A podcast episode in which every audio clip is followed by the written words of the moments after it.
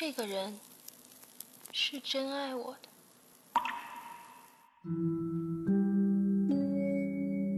在舞台上，他们怒吼着“中国不能亡色戒是经过了精心的编排，它每一个镜头的顺序，什么时候出现，这个部分是毫无争议的。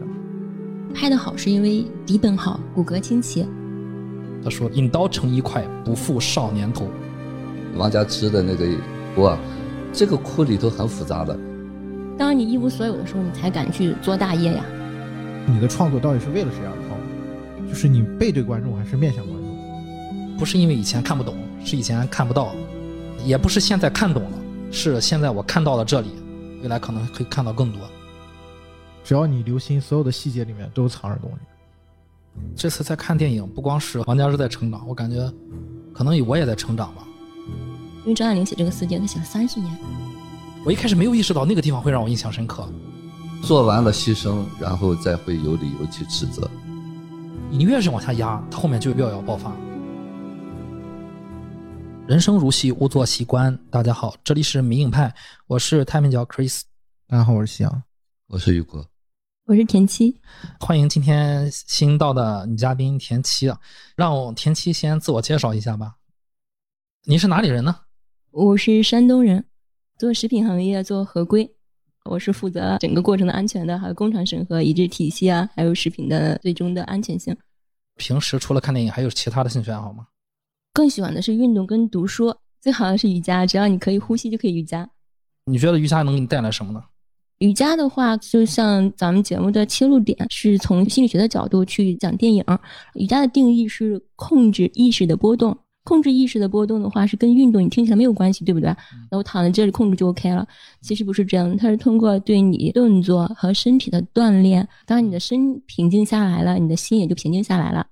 为什么邀请田七来我们节目？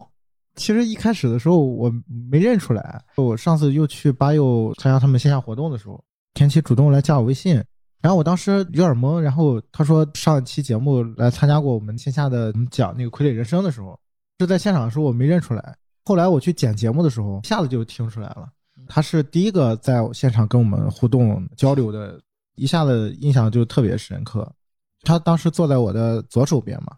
然后我们在当时线下活动分享的过程当中，田七跟我们的互动是非常非常积极的，就是热情的，所以我就想，哎，何不邀请他过来聊一聊？呃，我补充一下现场，因为当时我觉得在那里就像是以前上课一样，你们讲，然后我在下面也会小声的去讲。比如说像夕阳讲到说七万分之一电梯的时候，我没有看过哈利波特的电影什么的，但是我看过小说，我就很清楚，马上就能说是那个九十四分之三的站台。所以就感觉是互动蛮多啊，加我第一排。然后他邀请你，你就爽快的答应了。因为我一直念叨了我的礼物，想有机会了。太好了，好吧，好吧，好吧，是是是，又回到引引进来的，又又回到我的锅了，又回到我的锅。没有没有没有，如果你正常发了我礼物，对你没有印象深刻了。啊，好吧，这就叫缘分，这叫缘分。其实还有一个缘分啊，今天我们换了新的录制场地。对，这个录制场地呢，竟然是田七的工作场地的同一个大厦。嗯，这绝对是缘分，这么巧。啊对对，就是田七比我来的还早。我一进门，然后他就跟我说，他说，首先他工作就在这个大厦上，就在半醒茶馆的大厦上。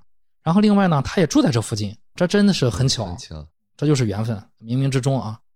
对，哎，那你回去听过我们的节目吗？哎，有啊，因为我平时不怎么去看视频，也不怎么去听这些节目的。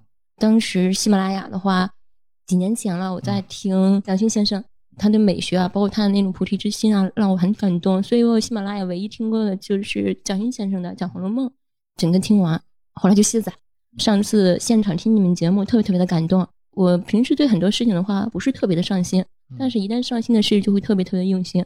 刚才于果老师一来，我们坐在那喝茶聊天，我还给他看说，因为当时被你们打动了嘛。我节目从第一期开始听，到现在的话有半个月的时间吧，我听到了五十多期，我没有去跳，也没有去选。嗯，包括我跟你分享的是，我看到哪一期的时候，然后哪句话感动到我，我有截图发给夕阳。可能也是因为前面的一些印象，加上我跟他的互动的时候吧，他可能是选了我。其实很多都是冥冥中注定吧。我突然意识到，说田七他其实并没有选择自己想听的。而是该听什么就听什么了啊，就顺着听了。这个有点像咱们录制节目啊。我们录制节目其实选片子的时候，我们一个周末录制两期，其中有一部是听友票选的，另外一部呢我们会自己选。其实我们自己选的这部更像是挨上哪一部就聊哪一部，没有特定非要去聊哪一部啊，因为我们知道慢慢的可能都会聊到了。其实我以前也是这样，可能会选择一个自己更有倾向的，最后慢慢发现真的是人生如戏吧。每一个电影它都有我们再去看、再去理解、再去感受的部分，所以说每一部电影都值得聊。那既然这样的话，我们就顺着聊。今天我们聊的这部《色戒》，也是听友票选出来的，现在暂列第一位的。终于聊到了这部电影啊，一个零七年的剧情片，其实也算是一部黑色电影。黑色电影在华语片里面来说是比较少的啊，脱胎于好莱坞体系。我个人很喜欢这种黑色电影，但是毕竟是文化不一样啊。所以说，中国的黑色电影，一个呢就是片子有，但不是那么多；再就是呢，大导演、大制作、大投资的就比较少了。这个李安导演正值壮年啊，能纠集一部分精英的主创和演员、明星去制作这样一部电影，其实我是比较感兴趣的。其实我觉得这部片子掏空了他所有的 是，但是也值得啊，拿到了零七年第六十四届威尼斯影展的金狮奖，以及当年在金马奖上。扫奖最佳影片、导演、影帝、改编剧本等等等等，而拿影后的当年汤唯也参加了影后的角逐啊，金马奖的影后，结果没想到被《色戒》里面的另外一个女配角陈冲，当年在另外一部电影里面，她拍的那个义啊，意思的义，她拍义拿到了影后啊，这是一段小插曲，可见《色戒》啊在当年是风头无两。这部电影改编自张爱玲的原著小说啊。说起张爱玲，就不得不提前夫胡兰成啊。到时候咱们在节目中聊起来再提胡兰成这个人。编剧是詹姆斯·夏姆斯和王慧玲啊，也是李安的搭档。据说这个詹姆斯·夏姆斯给他写了一套英文的剧本。李安发现黑色电影这个美国人玩的溜，但中国人没有对应的体系啊，所以说就带着王慧玲一块儿把它变成了一个中文版的剧情啊，加到了一些细节。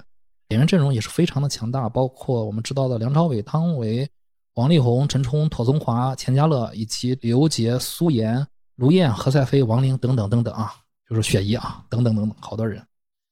这个片子始于一场经典的麻将戏啊，这个麻将戏也是真的是被奉为了一场经典戏。无论李安导演在后面的什么采访里面再提到这这个麻将戏，李安自己都会说，开头的麻将戏是他导演生涯中难之又难的部分。这个麻将戏导演一共拍了两个礼拜，一个礼拜拍六天，一天拍十六个钟头啊。双机拍摄，大家可想而知这个强度，以及这个麻将戏，他是找了以前这个李翰祥导演的一个助理啊，一个大姐，当然现在年纪已经大了。这个大姐呢，就是因为小时候家庭文化对打牌非常的熟悉啊，她也是电视剧演员金涛的太太。金涛呢讨了八个老婆，每天打麻将，所以说这个大姐呢就每天把李安导演的嘱咐啊就编到了戏的设置里面啊，每天打牌勾心斗角这种事儿，然后呢就把这套牌就给排出来了。这个大姐啊，其实应该叫老太太了，花了大概一个半月时间就排出来这套戏，这套牌排完之后呢，然后她就跟李安说：“说我这辈子的爱恨情仇都在里面了。”这副牌呢，李岩就把它 好好的记下来，每个 take 从头拍起，打到什么地方，什么动作都要规定，而每一个人有什么心事都有不同的角度，所以双击打灯，演员怎么演，计划了很久，最后直接搞到打牌的内定女演员跟他说。导演，我们全家都要感谢你，我再也不想打麻将了。啊，大家想想啊，排了两个礼拜，一天工作十六个小时，一个礼拜拍六天，双击拍摄，强度是很大的啊。所以说，一上来麻将戏是如此的精彩，也在短短时间给我们交代了复杂的人际关系啊。好，我开始把电影穿一下剧情，也希望没有看过的朋友一定要亲自去看一下啊。这个电影真的是我心目中的经典，不要看删减版啊。对，不要看删减版。我个人不觉得那个情色部分真的就是情色啊。但是还是推荐很重要，那三段戏，三段戏很重要。对，故事发生在抗日战争时期。我先隐去麻将戏啊，因为麻将戏其实相当于它是一个倒叙啊。啊，我们就按照正常的顺序。岭南大学的学生王家之，母亲离世，父亲带着弟弟去了英国，把王家之一个人留在了舅妈家。因为战争，王家之就来到了香港上大学。大学他加入了由邝裕民组织的话剧社，就是王力宏饰演的啊，邝裕民。并且爱上了邝裕民，但是没有表白啊。后来他们演出了一场与爱国相关的话剧，在舞台上，他们怒吼着“中国不能亡”。后来他们通过邝裕民的老乡曹副官得到一条消息啊，知道汪精卫伪政府的特务头目易先生在香港招兵买马。这个时候，这个故事的背景就是蒋介石政府里面的汪精卫自己打算出来单干了，卖国求荣啊，要把一大片的中国国土要割给日本人。当然，从国民党从老蒋来说，也是不允许他这么干的啊。所以说，爱国学生知道易先生在替汪精卫招兵买马，就激发了这六个爱国学生的情怀。除了邝裕民和女主王佳芝啊，还有赖秀金等等啊，欧阳一众同学一共六个人。这些只在话剧舞台上杀过汉奸的学生们，开始谋划暗杀易先生。易先生作为特务头目，本来就机警多疑，所以接近易先生的方式啊，就是通过女色。因此，王佳芝就成了一枚棋子。王佳芝假扮麦太太接近易先生的老婆啊，就是易太太，而易先生也在一步步的被王佳芝吸引。易先生送王佳芝回家，其他的五个同学在家中埋伏。可惜这个老奸巨猾的易先生啊，没有轻易的进屋，这次就暗杀失败了。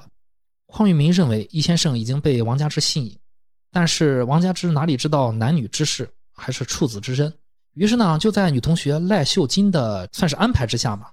这个事情呢，是四个男同学起身去了阳台，在赖秀金的安排下啊，就跟王佳芝说。我们安排了我们这个小剧团里面唯一一个有过经验的叫梁润生的同学和你发生关系。这个梁润生的有经验是从哪来的呢？从去过妓院来的啊。梁润生就是比较，我个人感觉啊，畏畏缩缩的，胆比较小。他就是陪老曹吃饭，然后又陪老曹去，嗯嗯，他就是真的全程陪着。所以说，就那次就有了所谓的经验啊。然后王家之听的就赖秀金说这个呢，王家之也就明白了一切啊。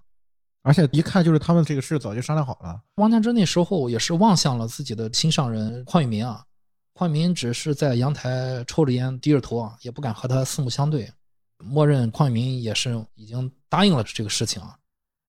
然后王家之就和梁梁日成发生了关系。结果呢，发生关系之后的第二天上午，王家之就接到易太太打来的电话，易先生突然受到命令要离开香港，回到上海。这就和晴天霹雳一样，一切的努力都白费了。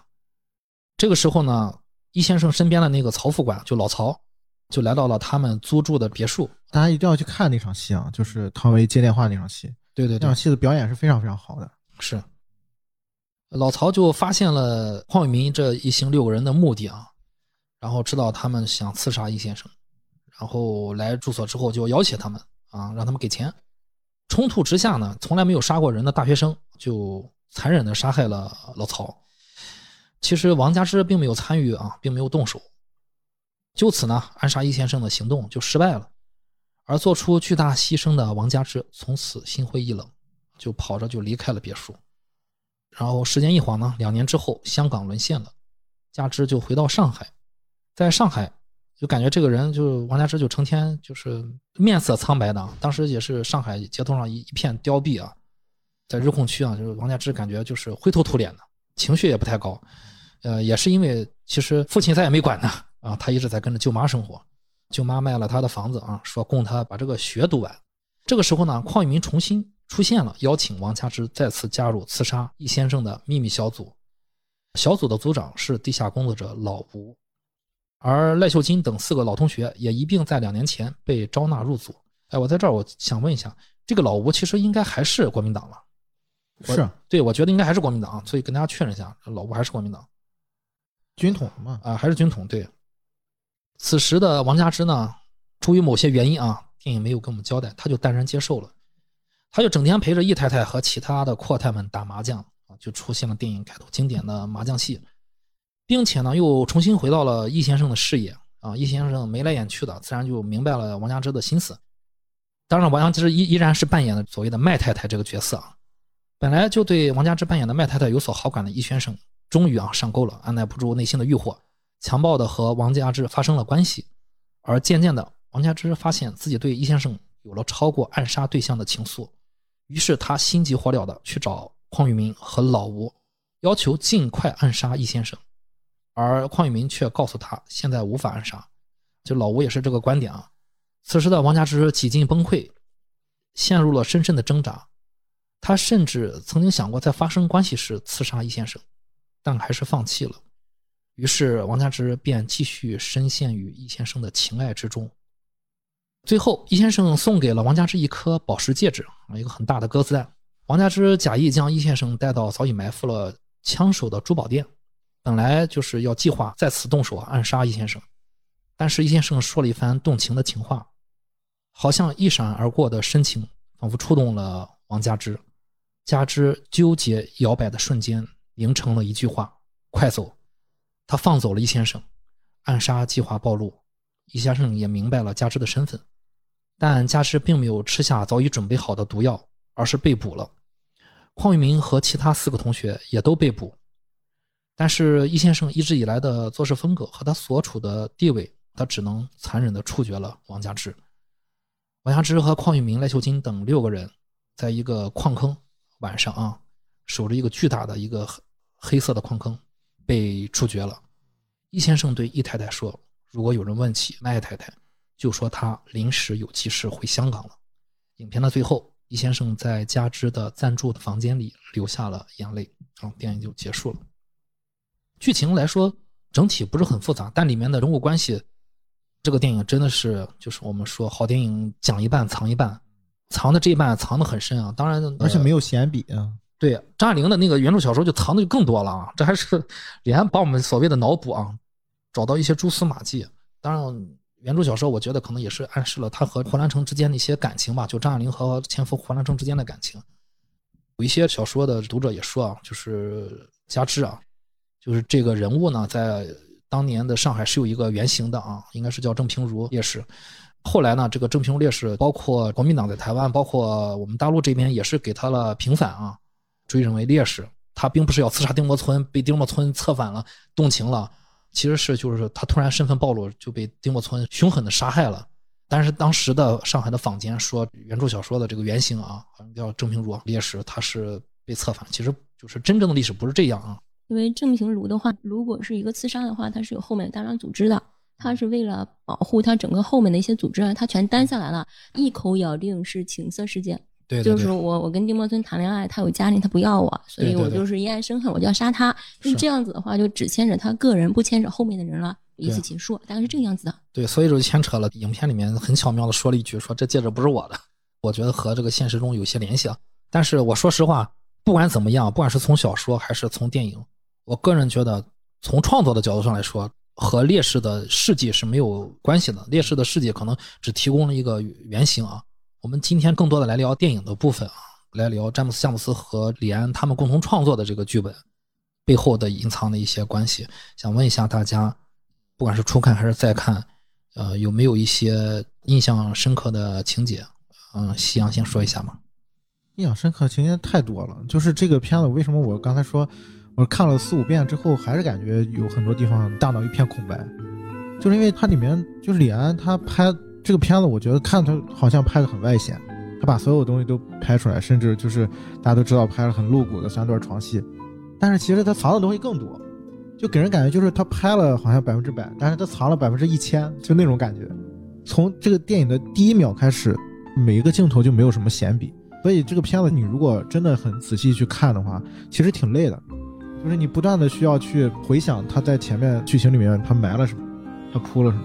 像 Chris 刚才分享的，他第一场的那个麻将戏，真的是非常非常非常经典。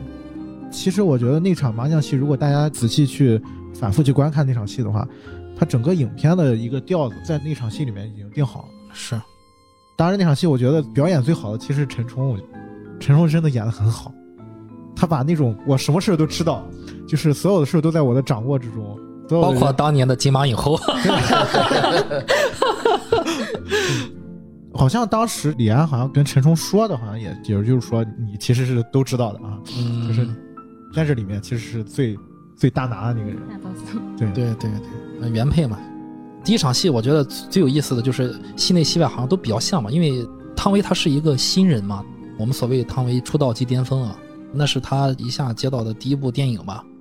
啊，一上来就遇到了李安，李安也是一直说他有天分啊。然后牌桌上竟是老手，就是全部演技派。嗯，对，竟是老手。哎，其中有一个叫什么两两梁太，就是那个管粮食那个吗？那个其实是罗家良的夫人。汤唯面对几个演员路上的老手啊，汤唯表现的还是非常不错的。而他们的包括在这个桌子上的坐的位置啊，包括大家可以看到，他和陈冲是打对门的。嗯，这个麻将打对门是我觉得是很有意思的啊。我相信王家之包括导演给他设置这个做对门的这个位置，包括当时我说的那个写戏的这个老太太做对门的位置，更容易看到大太太以及易太太和易先生，因为他知道易先生来了，必然是站在自己老婆身后嘛，自然就可以对着易先生暗送秋波，眉目传情，对对对，眉目传情，对对。就说来也巧，我上一次觉得能跟《色戒》这场群像戏能够相提并论的，就是这场戏就是暗流涌动，然后各种镜头的调度呀，侯孝贤对海上花对，没错，嗯对。你已经说了，对，就是，而且而且也是改改编自张爱玲的小说，对，大家都会想到就是海上花的麻将戏，而且你说好巧不巧，对吧？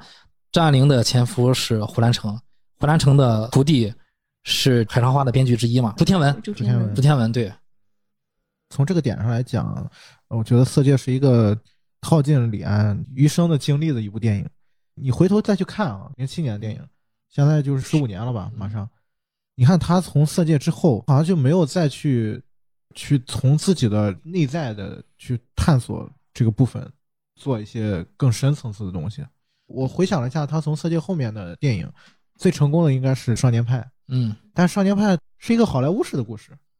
再往后就是他在技术上的一些探索，《双子杀手》对，几乎就没有了他前面那些作品里面的那些东西。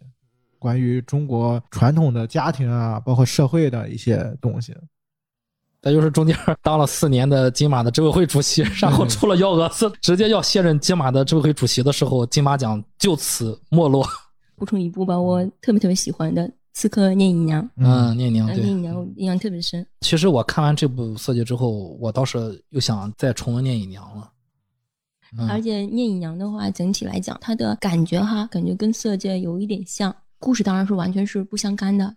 你如果从另外一个角度去理解的话，它也是一个爱情的故事嘛。就李安的风格啊，一一讲到中国故事，他的风格就是这样的。也是一个多角恋。还有一点我想分享一下，就是我觉得他天名也很有意思。嗯，以前我看的时候没太注意这个点，这次我在看的时候，我昨天看了一下，突然翻到豆瓣的那个主页，哎，我突然发现豆瓣那个主页天明他写错了。他写的是什么？他写的是色逗号借色。逗号借这个是张爱玲小说原著小说的那个名字，名字叫色戒。嗯，回头你在看电影的时候，你会发现他上来他打的那个片名，它是色一条竖线戒，逗号跟竖线完全两个不同的概念，在语法当中，我觉得这一下子就能够彰显出电影跟原著他想要表达的东西是有一些本质上的区别的。嗯对，李安是加了很多的自己的东西进去的，然后。小说的话，只是他的一个框架，他就是用这套皮，然后又穿了另外的骨肉。是李安，其实，在张爱玲的基础上，也是在创作了吧？他初次读的时候，他也觉得张爱玲写这个《色戒》，感觉就遮遮掩掩、吞吞吐吐，然后藏的很多啊，就感觉没什么意思。但是后来在读的时候，他就觉得，哎，这个《色戒》是张爱玲写的比较好的小说之一了啊。虽然是个短片，把它拿来拍的时候，就变成了一个自己的故事吧。就是相当于真的是一个在创作的过程啊，所以我说要把这个和小说啊，甚至和原型的人物就要区分开来说啊。因为张爱玲的小说是公认的难改的一个文本，就是很多的名导演在张爱玲这番上都折趴下了。对，包括侯孝贤，当时大家都想邀请他来拍《第一炉香》嘛，嗯。然后他说不行，不敢不敢。张爱玲的文字表现力的话，就因为她自己的话也写剧本嘛，也改剧本嘛，也拍电影，所以她自己的文字的表现力就已经是非常非常的有视觉冲击了。不知道该怎样在她的那种文字的冲击下的话，用更好的视觉去表现。而你怎样表现的话，感觉都是要低了一层，真是让很多人的话是望而却步。这也是有必要去聊色戒的一个原因吧？我觉得。前期有什么印象深刻的情节，或者说你有最近有什么感受吗？我看完之后整体感受的话，跟想讲一样，我觉得是很虚无，而且是有一些不知所谓，感觉是想连起来又连不起来，想抓又抓不住的感觉，特别奇怪。嗯，要说是印象最深的细节，好多细节都是印象深刻。然后我选了两个细节吧，一个是汤唯在电影院里哭，哎，那张脸我抓下来了。委屈的小孩子，特别特别特别委屈，因为他在其他的时候是一个很淡定，好像对什么都没所谓的感觉，特别淡然的一样。但他影院里哭的时候，那边让人特别心疼。另外一个是，嗯，他在上海跟老吴交接的时候，他给了他一封信，说：“哎，写给爸爸的，你看完以后帮我寄给爸爸。然后我完事以后，你们会送我去英国，对不对？”他们说是。然后他又去换衣服了啊，因为老吴说要见一下麦太太。那个时候，邝玉民眼睁睁的看着老吴把那封信烧掉了，然后后面的故事又去进展着。那个如果是深挖的话，会有好多好多的怨呀、恨呐、自私啊，这情绪是蛮多蛮多的。所以这两个细节是让我是印象特别特别深刻的。可以补充一点，就是刚才田七说的关于那个王家之戏院看电影那场戏，那场戏其实不到十秒钟啊，但是很明显。就是李安有意为之啊，李安也赶紧给我们交代了一个，就是他说，就是我说的这个藏一般的故事，就是到底王家珍的内心心境，我们给他打一个底的话，他是一个什么底呢？就是从这个片子反映出来的这个故事啊。他看这个片子为什么哭成泪人呢？这个片子叫《寒夜情挑》，是英格丽褒曼的一个电影，呃，就是讲述了英格丽褒曼饰演的这个人物啊，安妮塔是一名极富才华的钢琴师，偶然之中。邂逅了一个叫霍尔格的小提琴师啊，霍尔格在行业内啊数一数二的顶尖人物，是不是有点像这个易先生啊？尽管已经有了妻室，但是惺惺相惜的安妮塔和霍尔格两人还是抵不住爱情诱惑，就所谓的这个违背道德走到一起。安妮塔和霍尔德结伴到世界各地啊开巡回演出，疯狂的日子充满了幸福和难忘的时刻，让安妮塔暂时忘记了自己的处境。然而啊，就是安妮塔有一个老师啊，这个老师呢将安妮塔拉回了现实之中。在老师的谆谆教诲之下，安妮塔开始意识到自己的存在对霍格尔的家人啊造成了一些影响。啊，经过了痛苦的思考吧，安妮塔最终决定结束这段感情。啊，就是这么一个故事。所以大家可能比较理解了，就是为什么王家之在电影里面看到这么一个电影，哭成了泪人。然后，有个老师可以跟我们分享一下，看完这部电影之后有什么印象深刻的？第一遍看的时候可能是删减版的吧，嗯，然后删减版是在呃上映过，上映过对，对，而且也不是很清楚啊，但是大体故事能够了解，真的没有看到精髓吧。第二次看这个电影的，看了以后呢，这遍看的挺清楚的，呃，其实所谓的删除的那一部分才是李安的重点吧，我更感觉到所谓的情欲吧，这个情欲在这个李安地方才是很好的诠释吧。李安在这个情欲拍的是拿捏的非常好，因为这个欲望嘛，没法去用或者语言啊或者什么东西，但是呢，他通过这两个演员啊，尤其梁朝伟的这个表演啊，把它传递的非常非常清楚。所以说，你看了这个电影，一点也不会突兀，觉得是编的这个东西。给大家说个小八卦啊，梁朝伟、易默生这个角色，以前就是最早的李安相中的演员张艺谋。张艺谋也有点这种匪首的感觉啊 啊，有有点有点这个感觉。张艺谋真的是比梁朝伟更合适，因为梁朝伟的话，他虽然是天蝎座很忧郁哈，这种感觉他的心里有点空，但是张艺谋往那一站，你就会觉得他心里好多好多的事情。然后跟那个政府部长级的嘛，要处理很多事情的人的话，我觉得是蛮搭的，而且他也比较老一点，像一个那种对，确实这个。另外呢，侯孝贤导演曾经评价过张艺谋，说我遇上张艺谋之后，我一看。说张艺谋这个人像是一个政界的一个官员，当然他他这个话的目的是说他后来他跟张艺谋说你要拍电影你要放下一些东西啊，说的是这个 啊，你别老想着那些东西啊。刚才大家说了印象深刻的啊，嗯，这个片子有很多可聊的地方，但是我印象比较深刻的，我这次再看就是我一开始没有意识到那个地方会让我印象深刻，就是那个矿坑。啊，对我那个矿坑那个镜头，我才意识到漆漆黑的一片。对，导演是既好像一笔带过，其实也是用了心的。他那个镜头是从背后一直拉到天上往下看那个矿坑，像我们俯视内心的那个黑暗一样。那个矿坑里面是黑的，然后有人说那矿坑里面就是万人堆啊，有人说那里面是一潭死水啊。大家对那个矿坑理解都不一样。就我能看到的就是灰乎乎的一片，我也不知道里面有什么。刚才香说这个片子的片名《色戒》。感觉色呢就是欲望，戒呢就是看你怎么理解了。这个戒我觉得是一个自查能力，就是一个自知。就我们说你引以为戒，怎么引以为戒？你首先要知道呀。我们先聊聊从电影的开始啊，就经典的麻将戏。嗯，大家觉得啊，这个麻将戏你们看到了什么啊？就所谓的麻将戏里面藏的那个部分暗示了什么？以及导演为何在电影的开始就安排这场戏？李安曾经说过啊，他拍电影有一个习惯。别的制片人就是说你赶紧往下拍啊，他就拍。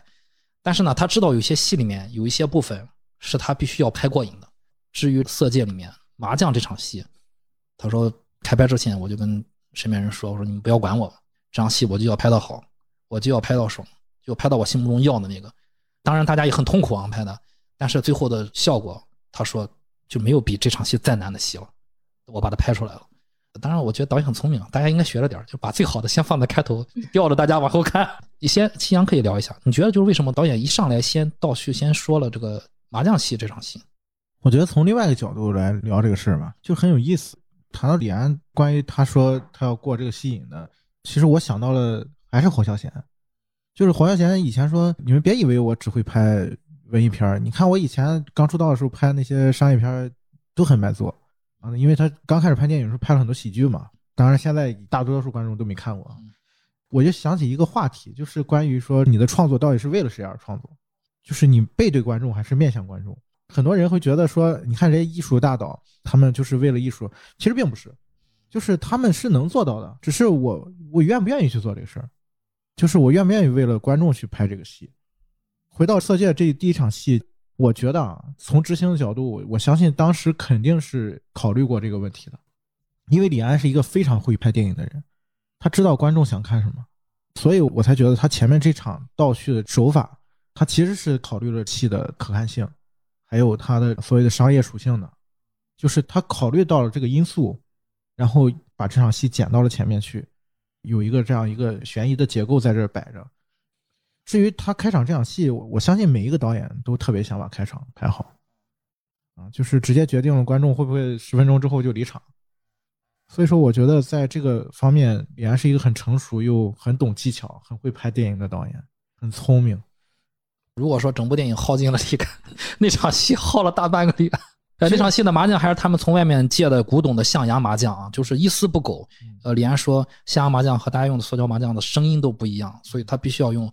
最真实的，能反映出这帮人贪污腐败拿到那种那种古董麻将。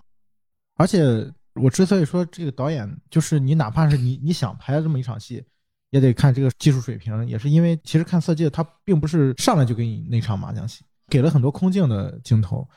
所以我说这个电影它没有一笔是闲着的，它前面所有的镜头，你看前面他拍了这个警犬，拍了易先生家门口的那个环境。然后包括给他守门的那些，可能他他的下属啊，那是办公室那附近，那是工作场合对对对啊啊对，他从那儿安保什么的，对对对，包括他门外的那个，他家外门外他有一个展现，就是有一个我记得是一个景深的镜头嘛，就是他门外有有几个人在走动，就是那个街上那个镜头，他那几个镜头就拍的特别的利索。我作为一个普通观众，我第一次看这个电影的时候，其实从那一刻我就已经很专注了。再看这边，从你刚刚说的第一镜那个狗和牵着狗的那个人的脸，他选那个角色，那个人的脸和那个狗的脸，完全是给我同一样的感觉，啊，就是那种深不可测，就像是我在凝视那个黑洞的感觉。对，上来就就抓住了我。所以说，就是一个好的导演，他就是有这样的本事啊，就随便拍一个这种中景，一个特写都能把你抓住。色戒是经过了精心的编排，他每一个镜头的顺序啊，什么时候出现。这个部分是毫无争议的。我们在聊到这个这场戏本身啊，我觉得很有意思的一点是这个汤唯这个角色，现在也有很多说法，就说汤唯演技不行。汤唯一直被人诟病，就说她演技一般嘛。对于我来讲，汤唯遇到王佳芝，对她来说是非常非常适合的。她在那个时刻展示的那种声色啊，那种蹩脚，是非常适合王佳芝这个身份的。至少那个时候，李安去选一个人，李安是有充分的自由的。对，如果他都能把陈忠和梁朝伟请来，那他选一个初出茅庐的汤唯，自然不是被捆绑的。其实当时坊间传闻说，李安为这个角色找遍了华语圈所有的女演员，然后大家就觉得这个尺度太大了，不想演。其实并不是这么回事儿肯定不可能是尺度太大了这个事情。李安可选择的演员是很多的，只是他最后选择了汤唯。没错。还有一点是那场戏让我有一种感觉，我刚才不是说，其实麻将那场戏它其实是给这个电影定了个调子嘛。从那场戏你已经看到了结尾是什么样了，从另外一个角度，这场戏也看出了开头是什么样。王家之上来的那种声色，就是那种演技，你会感觉他在这个麻将桌里面其实是比较尴尬的一个存在。我记得有一个细节是当时说那个吃饭那个事儿的时候，去蜀渝吃饭的时候。王家之的那个表演，大家可以回头再去看啊。他是有一种刻意在迎合陈冲的那种感觉，但是那种表演你会觉得，就是如果你代入一下啊，你是身处在那样一个环境里面，你会觉得就这样的人当间谍，这个易默生，这个易先生一眼不就看穿了吗？这个也是我对这个片子的完整的一个理解的开端。我认为的这个色戒故事是一个明着的一个故事，从头到尾，这个易先生其实一直都知道王家之是干什么。从这个角度，可能后面还会延伸很多的内容啊。这个可能结合我们后面的话题会再去聊。刚才你们在讲哈，包括李安拍那个过程哈，呃，我看到的只是结果，是一个普通观众感觉到他把就是一帮的上海本地太太在打麻将的过程当中的生活的场景，我是相信的，而且是一帮官太太，是一个社交场合嘛，包括你说之前的他对那个外在环境的交代。就是李安会很快的把你拉入到这个情节里面，把你拉到故事里面，他下那些功夫是没有白下的，它里面是充满着一些角力的在里面，太太之间的辅佐丈夫之间的这些关系的，因为他们本身打麻将的过程当中就是一个社交的过程嘛，探听情报的一个过程。我感觉这个色戒主要讲啊人际关系、情欲的东西，然后呢，这个麻将桌就把这个小社会先给呈现出来了。我需要补充一下，然后跟大家切入点不太一样。其实拍的好是因为底本好，骨骼清奇。李安在拍这个《色戒》的时候，他没有打乱小说的大的顺序，小说就是这样开头的。因为张爱玲写这个《色戒》，她写了三十年，她的那种文字素养，她能把故事写三十年。李安想打破的话，我估计他也没有打破的空间了，找不到更好的表达方式。我是这样认为的。导演有第一选择权嘛？他可以决定第一场戏我拍什么。刚才夕阳说的对呢，就是他选择拍这场戏，首先拿住了商业院线的观众的心，普通观众的。然后他在里面这么复杂，这么耗干自己呢，也拿住了金狮的评委的心。一上来这个东西就放在前面，这个评委立马就知道就是玩真的来的，大家一看就明白。还有就是，他也交代了这几个里面重要的人物以及这些人物的性格，基本上都点到为止的交代了。看啊，所谓的易太太。陈冲饰演的易太太坐在正位上，坐在她旁边呢，就是上面是谁呢？就是她可以吃牌的人，是马太太；坐在她下面的呢，就是她不能吃牌的人呢，她是可以碰牌的人嘛，就是四川的这个太太梁太太。坐对面是王家之，啊，是新人。上家的马太太呢，易太太就是用打压，哎，不管你说什么，OK，你嘴上说什么没有关系，我吃。然后呢，如果你再说什么呢，我就是吃爆你嘛。我也不让你吃，我碰，你要吃别人，我碰。这里面你可以看到他在权衡马太太和麦太，就是王家之的关系，就是他在替王家之撑腰，总是碰碰碰各种碰。因为大家知道啊，就中国人打麻将就是非常符合中国人的性格啊，中国人容不容易抱团啊？中国人喜欢窝里斗，打麻将就是就是就是明争暗斗嘛。哎，明争暗斗，就我吃着一家的，我还要看着别家还要碰。对吧？我还要想我怎么出牌，对吧？就是吃着碗里看着锅里的。这个时候呢，就是易先生回来了。易先生回来，发生了一个很重要的剧情，我觉得就是马太太跟大家说：“哎，我这个宝石啊，我都感觉过时了，小了，最近想换颗大的。”说完之后，就瞟了一眼易先生。大家知道易先生有一个个人的喜好啊，一爱上女人就送给别人钻戒，呃，就送给别人宝石。对，大家可以看到啊，就是首先易太太手上戴着宝石，王家之最后也被送了宝石。那么这个马太太说自己手上的宝石小了，要最近要换，她觉得她这个宝石比不上原配易太太手上的宝石，还瞥了一眼易先生。我觉得这就是李安和编剧厉害的地方，他仿佛在给我暗示，哎，这个麻将桌上不止一个原配，可能还有个小三。他没交代对面四川太太啊，梁太不是，哎，对，没交代梁太太是怎么回事，感觉梁太太可能是身外之人。这个他没有重点解释，但是我们明显看到，在麻将戏的刚一开始，镜头推进麻将间的时候，易太和马太太他们是交换了位置，然后就是原配坐到了可以吃马太太牌的位置，然后才开始了麻将这场戏。也就是说，他就制定了你，我知道你和我先生有一腿，但没有关系，我保住我的地位就行了。我要权衡你，我怎么权衡你呢？我用王家之权衡你。看似若有若无的王家之，其实我觉得是。易太在利用王家之去平衡马太，嗯，当然梁太可能说的就是另外一番话了。梁太好像就是游历之外啊，不过梁太手上也戴着 戒指，这个就不好说了啊，这就没交代太多。OK，所以第一场戏就让我们看到了很多。当然，这个易先生老奸巨猾啊，听到马太说戒指的事儿易先生也非常的聪明啊，就没有接话，说要请大家吃饭，然后立马眼眼色看到了王家之，王家之心领神会，说我不去吃饭，我有事。然后就发生了一件事情，该巧不巧，有一个佣人过来跟王家之说，我们家太太易太太说车归你用了。王家之本来想拒绝说，这怎么可能呢？就是我刚一来他就把车借，然后王家之聪明啊，他突然想起来还有易先生这号人物呢，他就说嗯好吧，结果没想到那个车果然是易先生替他安排的。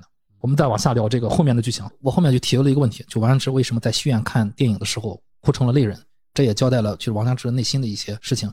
结合我刚才说的那个电影的剧情，想先问一下于果老师，你怎么看？就短短的不到十秒戏，导演给我们展现了王家之是一个什么样的人，他的内心和父亲的关系是怎么样的？父亲为何只带弟弟去，不带他去？他是怎么感受的？其实那那场戏正好连着，就是王家之他回去给他父亲写信，说他父亲结婚了嘛。哎，那场戏其实前后都有关联。嗯嗯，对，这个电影其实在交代王家之的时候，虽然给他安插了这么一个角色吧，就是吸引这个易先生，但是呢，他有他的成长背景在里面。是的，是的，有交代他和他父亲的关系啊。那么这个父亲的关系呢，其实也是我们每一个女孩和父亲关系的一个投射吧。不管是有没有弟弟，可能现实当中呢有男女之别嘛。在父母眼里边，总是有一些些思维的差异吧。说到大背景上，中国这个传统文化还是有一些偏重男轻重男轻女的。对，所以女孩呢本身就有一个稍微缺憾的一些感觉。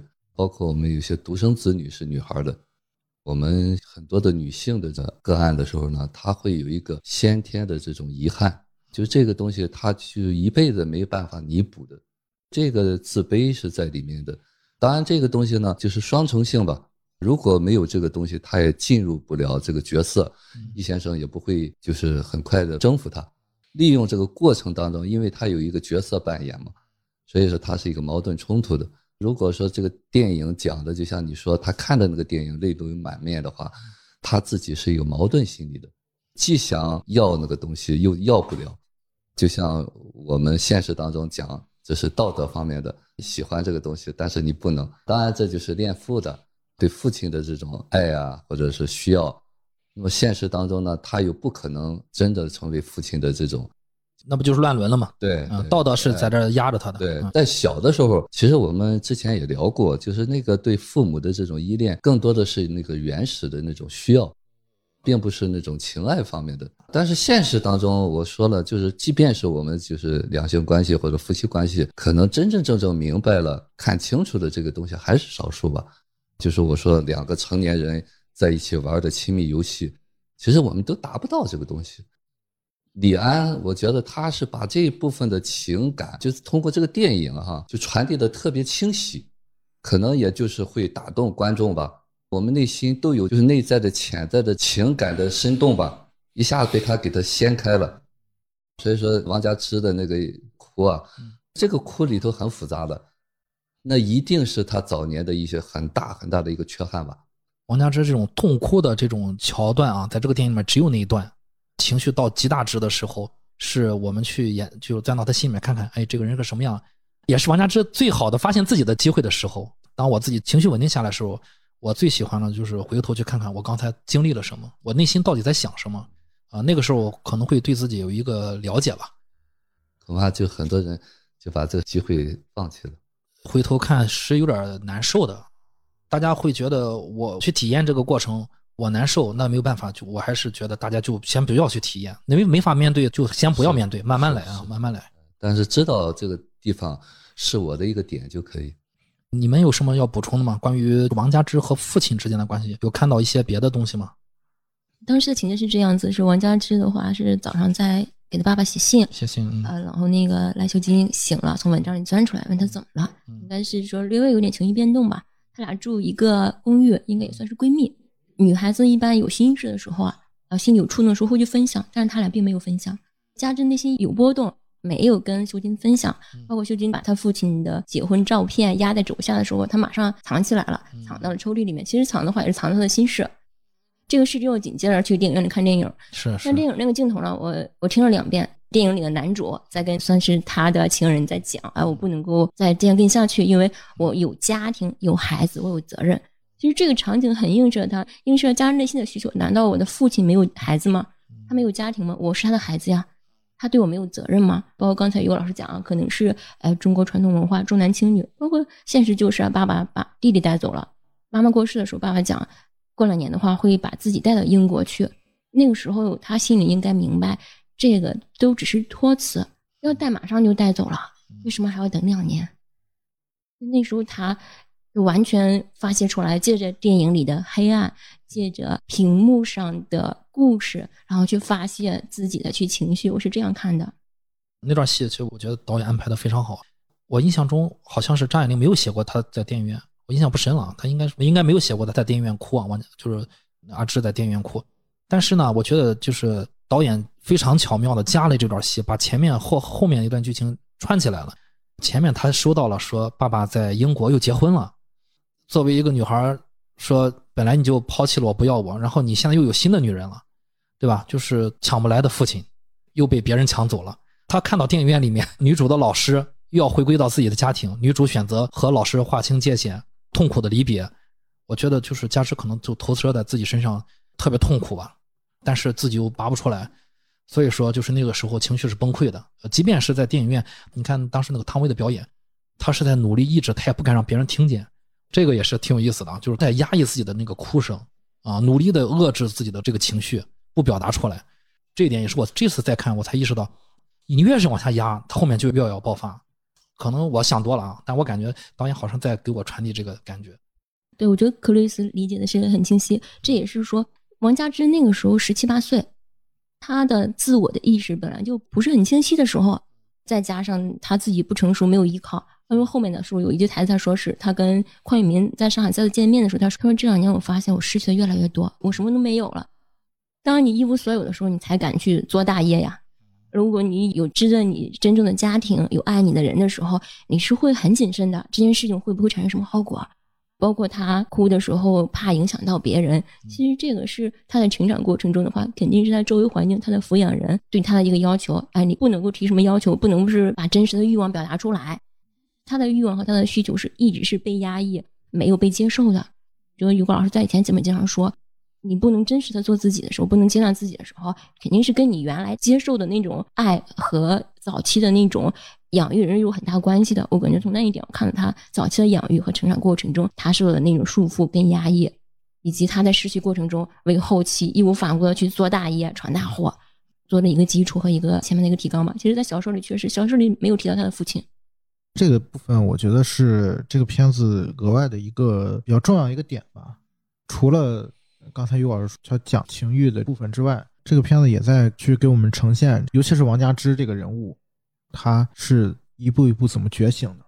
其实这个片子你可以把它当做是王佳芝的一个成长的一个过程。这里面有很多剧情的一些点吧。从一开始他去电影院看电影，让我痛哭流涕，从那儿开始，后来他去扮演这些角色。大家可以想，为什么他最后最后有个情节嘛？他坐上那个黄包车的时候，他把军统给他毒药拿出来了，但他没吃。从我个人的角度啊，就王佳芝这个角色，他最后是做回了自己的。因为在这个过程里面，他一直在扮演一个角色，扮演一个很蹩脚的角色，直到最后那一刻，他似乎好像感受到了某一些东西。夕阳说的和我这次在看，我也是有同感。我觉得这次在看电影，不光是王佳芝在成长，我感觉可能我也在成长吧。在看的这个电影的时候，我惊讶的发现，竟然就这么自然的看到最后，和以前看到的结局是不一样的。不是因为以前看不懂，是以前看不到。也不是现在看懂了，是现在我看到了这里，未来可能可以看到更多。我也是这么感受的。王佳芝这个人，在这个过程中，是和我这个普通影迷一样，不同的王佳芝，不同的 Chris。嗯，然后我们继续往下说啊，就是要出现王佳芝的所谓初恋啊。当李安给了邝裕民站在那个卡车上，穿着白衬衣，在那就是那个意气风发，我。我以为我回到了芳华剧组啊，就是导演把这个邝裕民就真的是像一个战争时期的白马王子那种感觉啊，第一镜啊，拍的感觉像精神上的一个纯粹的东西。但实际上呢，我在看的时候发现邝裕民引用汪精卫的一一句诗啊，当年的汪精卫啊还没有卖国的时候，他说“引刀成一快，不负少年头”，这个意气风发啊，但是和汪精卫做的事不一样。邝裕民嘴上是这么说的：“我们要不要做掉易先生啊？”就是拉拢大家。那么他杀易先生的动机啊，除了就是我们表面看为革命啊，为了中国，中国不能亡，他背后有没有其他的动机？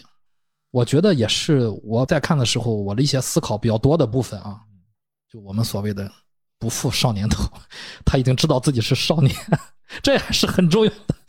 呃，这个部分其实就是一个暗示，就这个片子里面所有的人吧，都入戏太深，而且所有人都觉得自己是那一个人。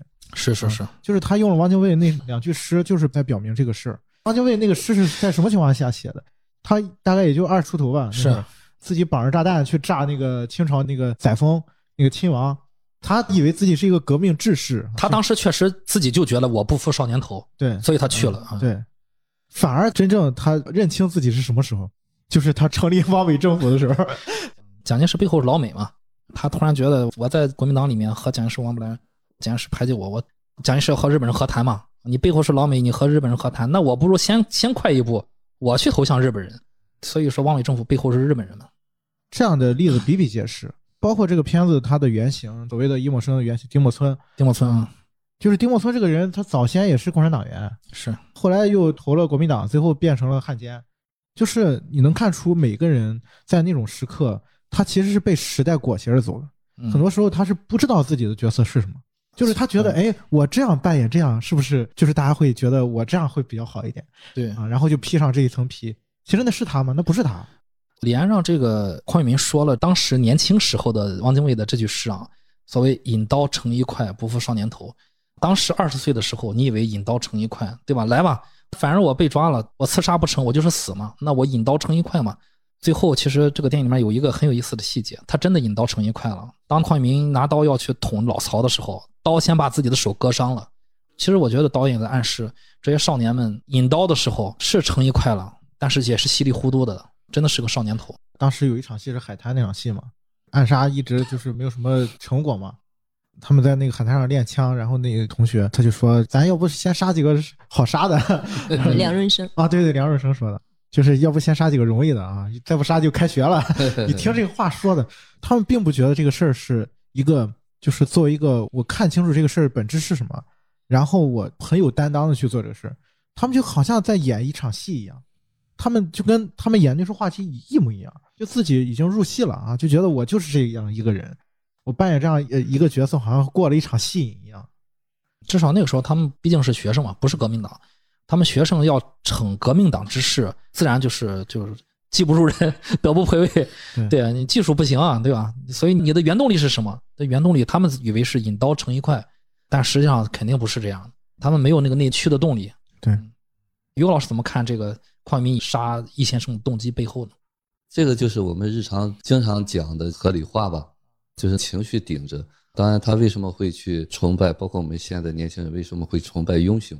重要是可以通过这种所谓的行动。施展一种暴力行为，那么这个暴力是有指向性的，这个暴力行为就是早年压制他的那些人，当然更多的是指向权威吧，当权者就是最早的父母，一般男孩就是父亲了，对，所以大家就可以看到他最后是怎么杀了老曹的啊，每个男孩都上了，一人一刀。我们现实当中可能不是光这些学生吧，大多数人都是这样，真真正正能明白了到底是干什么东西，可能很多事情就不发生了。但是呢，这些情绪因为是在先的嘛，那么这些情绪就要有出口，这个出口呢，就是现实发生的这阴差阳错的事情，在这个过程当中，就像一个镜子一样，并不是我们现在长大了、成熟了，我们就没有这一块了，我们依然会有。有几个人是真真正正明白的，但是呢，这个有没有关系？可能我们做了以后，你回头就跟刚才 Chris 在讲的话，你是不是能够回头再看自己？这个才是最重要的。你只有不断看自己了，你才有机会脱离它，才会有真真正正的成长。再次夸赞一下李安选角的能力！就是这个 这个王力宏，就是他演的越尬，他越符合这个角色。观众在屏幕上看到他，一看到他就出戏，那就是他。对，这就是李安用他的用意，包括王家之。李安曾经说，汤唯是新人嘛，所以。各方面，汤唯来了剧组都会新人比较兴奋，他会一上来兴奋过度，用劲比较大，然后一天可能十六个小时，到后面就蔫了。所以呢，他不会先拍梁朝伟，他会让梁朝伟待在房车里面老老老实实休息。他说梁朝伟知道要怎么拍，知道怎么演，控制节奏的。哎，所以说先别让梁梁梁朝伟先出来，汤唯拍完了之后呢，趁着他那个力气还在啊，那精神还在，把汤唯拍完了，然后再让梁朝伟出来搭戏啊什么的。梁朝伟很快就过了。然后呢，就说到了王力宏。他说：“王力宏呢，你拍的条数越多，他越好。他说你可以不停的拍下去，因为他下一条总比上一条好啊，不停的保一条，保一条，保一条。这个刚才夕阳说的就是王力宏的这个演技的问题啊，就是他会越演越好。他渴望成为一个演员。这个片子里面，黄晓明也是一个渴望成为演员的人。就有一个镜头我印象特别深，就是他们在香港读大学的时候，然后他不是要拍那个话剧嘛？他要让王佳芝他们俩俩女学生跟他们一块儿去演那个话剧，然后他就说我们要唤醒更多的香港人。当时导演给了一个大特写怼到他脸上去，那个镜头就是在那学校走廊上，对，就在那学校走廊上，就那个镜头一秒钟就出戏了，对，就感觉就是特别尴尬。他说那个话说的，要的邝宇明的那个感觉就是尴尬，对，就是那种感觉。然后你看最后他们演那个戏的时候，就是很明显就是自己被自己感动了，原来我的能量这么大。原来我可以唤醒这么多的人，包括后面他们出去吃饭喝酒的那场戏，邝明还在话剧的那个氛围中。其中那个胖胖的就后来演那扮演那个麦先生，麦先生，欧阳。啊，欧阳对欧阳跟他说，今晚先咱喝酒，咱 咱你就意思说你出来吧，咱们演完戏了，你先出来，你先别那些家国仇情仇的，咱们到底干什么呢，对吧？咱们现在正在吃饭，就聊点开心的事就行。对，就邝裕民就是要的就是这种啊，李安要的就是他这个劲儿。当然，这个角色也是有成长的，我觉得。嗯，是。前期有要补充的吗？感觉他引这首诗的话，是因为他内心的力量不足，所以需要喊个口号，也是给自己鼓鼓劲儿。对对对。另外一个是邝裕民的话，他我觉得就赖秀金对他的评价，还有赖秀金暗恋他们说，这典型的导演，什么都得听他的，就后以后我都要听他的，就大概怎么办？嗯，对对对对。对，其实他对于整个事情的那种把控和推动，他是想去把控和推动的。他关键时候好像顶不上，对，他是关键时候掉链子，然后口号喊的呱呱响，但是真上的时候说，包括在海滩大家是练枪法的时候，他说，因为黄磊嘛有抱怨说花了很多钱，他爸都开始要要跟他断绝关系了，我不拖累你们，我自己上，我就跟他们混熟了，我就杀几个，他没有什么行动，说是他都是在推着别人去行动，他自己主动的行动的话，感觉头脑发热那种，嗯，对，头脑发热的话，那个还是。让别人去干 就挺尴尬的。另外一个是，呃，他的动机，他为什么要去做这件事情？我觉得是一个是他在成长的过程中吧，因为他有一个哥哥，开始的时候有介绍，他哥哥的话，刚毕业不久的话就参加了革命军，然后是战死了。对对对，战死，战死以后的第一是正好和他那演那个话剧还一样，呃是，所以在在那个舞台上，其实那邝裕民是满含热泪，那个情绪就有点串戏了，都都是上就上了自己的故事的感觉了。嗯，因为他要。他要把他为表现的去表现出来嘛。第一，鉴于他哥哥，他哥哥肯定是家里的那种榜样嘛。然后另外是他是英雄，战死以后是英雄。他哥战死以后，可以说他前面的榜样已经消失掉了，他没有障碍了。家里又说不准许他参军。青少年的满满的荷尔蒙和力量无处发泄，终于是借此机会找到了一个理由和借口，干嘛杀人嘛？我是要为国家。要有什么千秋万代，然后要要为人民，要喊一个大的口号去做这件事情。口号叫的很响，他内心的那种私欲，包括其实这个整个剧里的每一个人，都不是表面上那样子在做事，他都有他内心的心理的私人的动机在推动这个事发展，绝对不是嘴上讲的那样子。嘴上讲的只是一个借口和理由。